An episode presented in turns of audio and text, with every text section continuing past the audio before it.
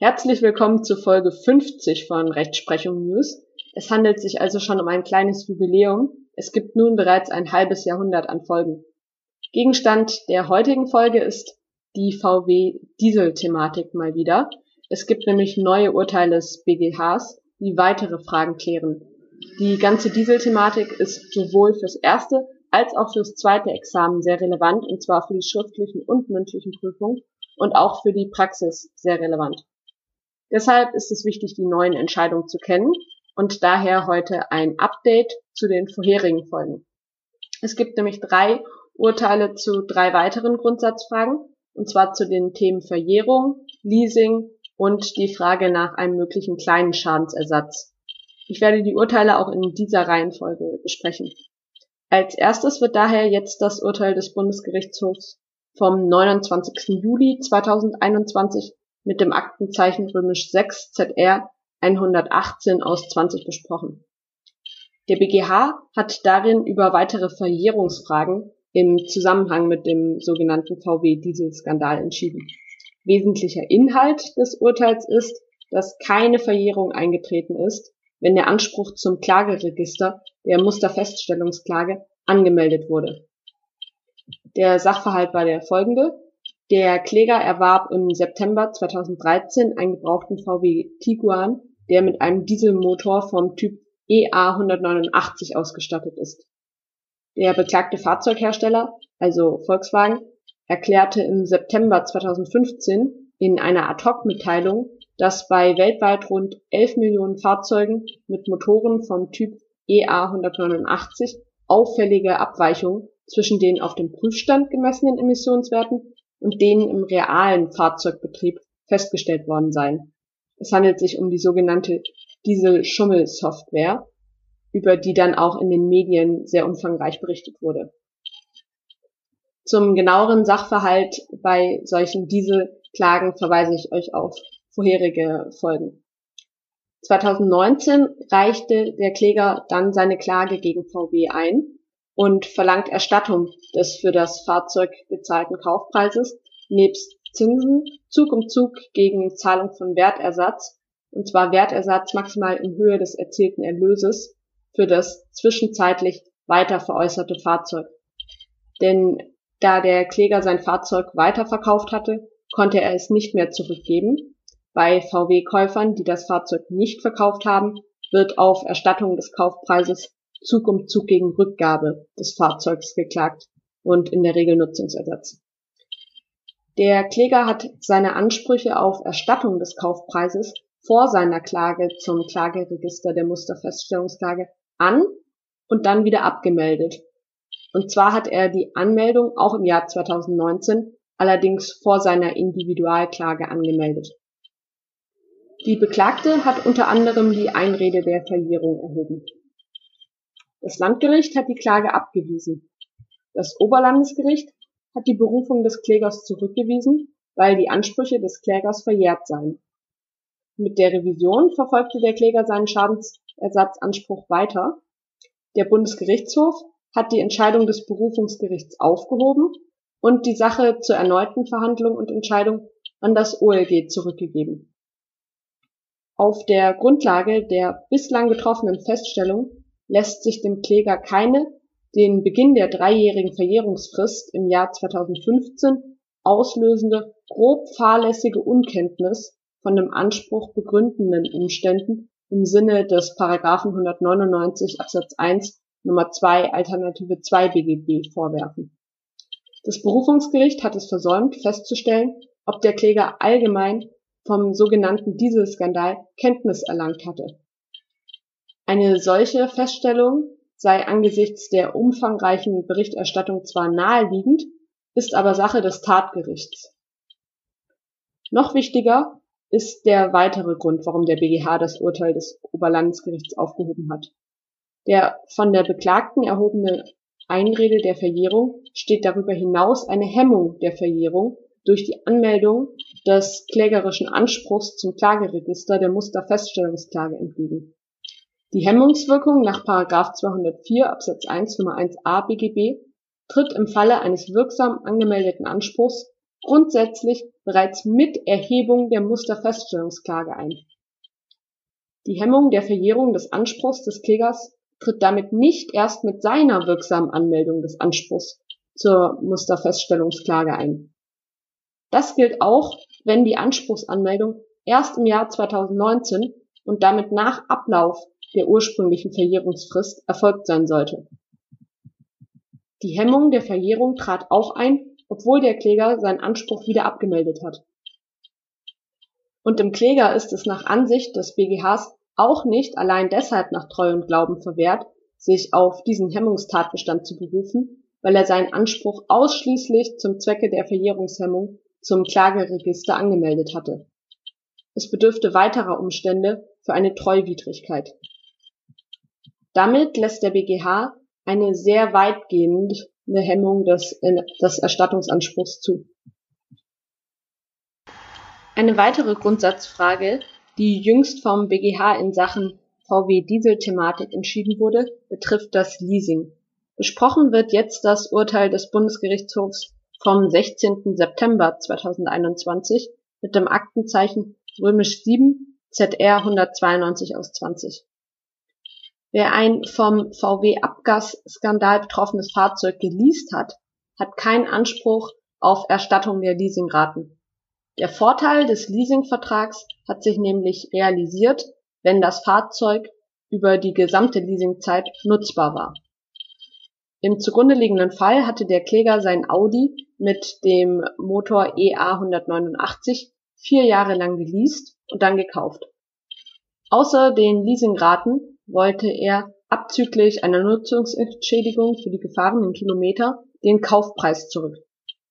Laut BGH habe der Kläger mit dem Abschluss des Leasingvertrages aber eine vom Kauf grundverschiedene Investitionsentscheidung getroffen, die es rechtfertigt, den anzurechnenden Nutzungsvorteil anders als beim Kauf zu bestimmen.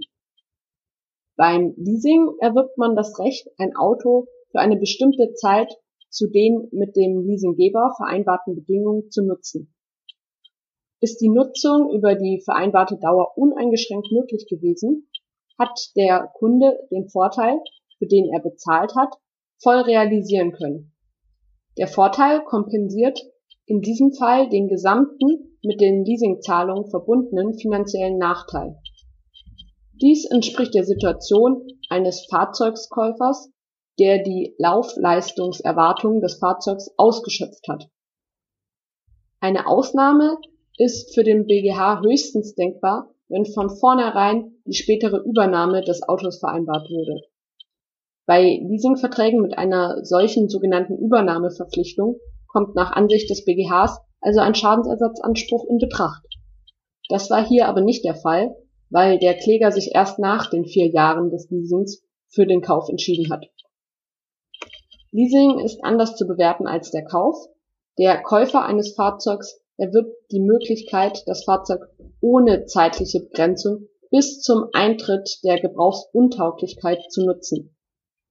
Kaufpreiszahlung und Gesamtnutzung stehen sich beim Kauf kongruent und daher anrechenbar gegenüber. Die besondere Fahrzeugnutzung beim Leasing hat aber einen eigenen, grundsätzlich zeitraumbezogenen Wert, der den Leasingzahlungen anrechenbar gegenübersteht und für den der vereinbarte Leasingpreis einen tauglichen Anhaltspunkt bildet. Anhaltspunkte dafür, dass der objektive Leasingwert hier geringer gewesen wäre als der vereinbarte Leasingpreis, sah der BGH nicht. Auch den Kaufpreis erhält der Kläger voraussichtlich nicht zurückerstattet. Er hatte nicht die Konzernmutter Volkswagen, sondern die Tochter Audi verklagt. Für eine Verstrickung von Audi-Verantwortlichen in den Skandal fehlen dem BGH bisher hinreichende Anhaltspunkte. Das Berufungsgericht habe nicht rechtsfehlerfrei festgestellt, dass diese die objektiven und subjektiven Tatbestandsvoraussetzungen des Paragraphen 826 BGB verwirklicht haben. Eine sittenwidrige Schädigung ist ihnen also derzeit nicht vorzuwerfen. Der Kläger bekommt jedoch noch die Möglichkeit, dazu am Stuttgarter OLG Konkretes vorzutragen. Der Motor EA 189 mit der illegalen Abgastechnik wurde auch beim Audi eingesetzt, aber bei VW entwickelt.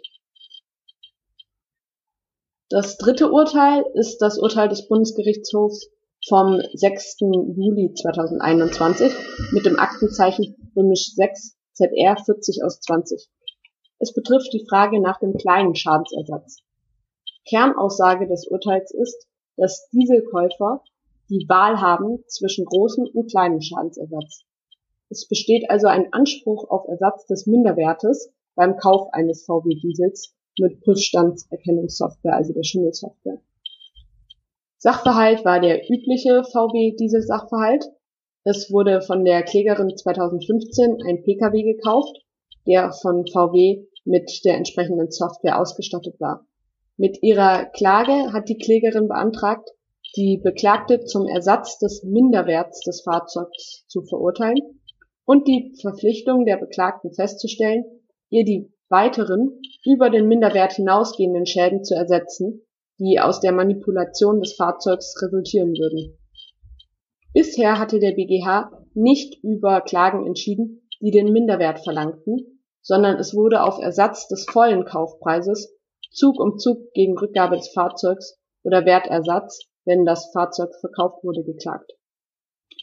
Das Landgericht hat die Klage abgewiesen. Auf die Berufung der Klägerin hat das OLG im Wege des Grundurteils den Anspruch auf Ersatz des Minderwerts für gerechtfertigt erklärt. Die Berufung gegen die Abweisung der Feststellungsklage hat es aber zurückgewiesen. Die Revision der Beklagten, mit der diese die vollständige Klageabweisung begehrte, blieb ohne Erfolg. Ebenso auch die Revision der Klägerin, mit der diese ihren Feststellungsantrag weiterverfolgte. Der BGH bestätigte damit das Urteil des OLGs Stuttgart die Beklagte ist der Klägerin gegenüber dem Grunde nach zum Schadensersatz wegen vorsätzlicher sittenwidriger Schädigung verpflichtet. Die Klägerin könnte deshalb die Erstattung des Kaufpreises abzüglich der Nutzungsvorteile auf der Grundlage der gefahrenen Kilometer Zug um Zug gegen Übertragung des Fahrzeugs verlangen. Das wäre der sogenannte große Schadensersatz. Die Klägerin kann aber stattdessen das Fahrzeug behalten und von der Beklagten den Betrag ersetzt verlangen, um den sie das Fahrzeug, gemessen an dem objektiven Wert von Leistung und Gegenleistung, zu teuer erworben hat. Das ist der hier verlangte sogenannte kleine Schadensersatz. Die Klägerin hat also einen Anspruch auf Ersatz des Minderwerts. Für die Bemessung dieses kleinen Schadensersatz ist zunächst der Vergleich der Werte von Leistung des Fahrzeugs und Gegenleistung im Kaufpreis im Zeitpunkt des Vertragsschlusses maßgeblich. Sollte allerdings das Software-Update der Beklagten, das gerade der Beseitigung der unzulässigen Prüfstanderkennungssoftware diente, das Fahrzeug aufgewertet haben, ist dies im Rahmen der Vorteilsausgleichung zu berücksichtigen. Dabei sind in die Bewertung des Vorteils etwaige mit dem Software-Update verbundene Nachteile einzubeziehen ob und in welchem Umfang eine Differenz zwischen dem objektiven Wert des Fahrzeugs und dem Kaufpreis im Zeitpunkt des Kaufes, Kaufes bestand und ob und inwieweit sich durch das Software-Update diese Wertdifferenz reduziert hat, wird im nunmehr folgenden Betragsverfahren festzustellen sein. In den so zu bemessenen Schaden, also den Minderwert, sind Nachteile, die mit der Prüfstandserkennungssoftware oder dem Software-Update als etwaigen Vorteil verbunden sind, bereits eingepreist. Für die von der Klägerin gewünschte Feststellung der Ersatzpflicht der Beklagten für diesbezügliche weitere Schäden ist daher kein Raum.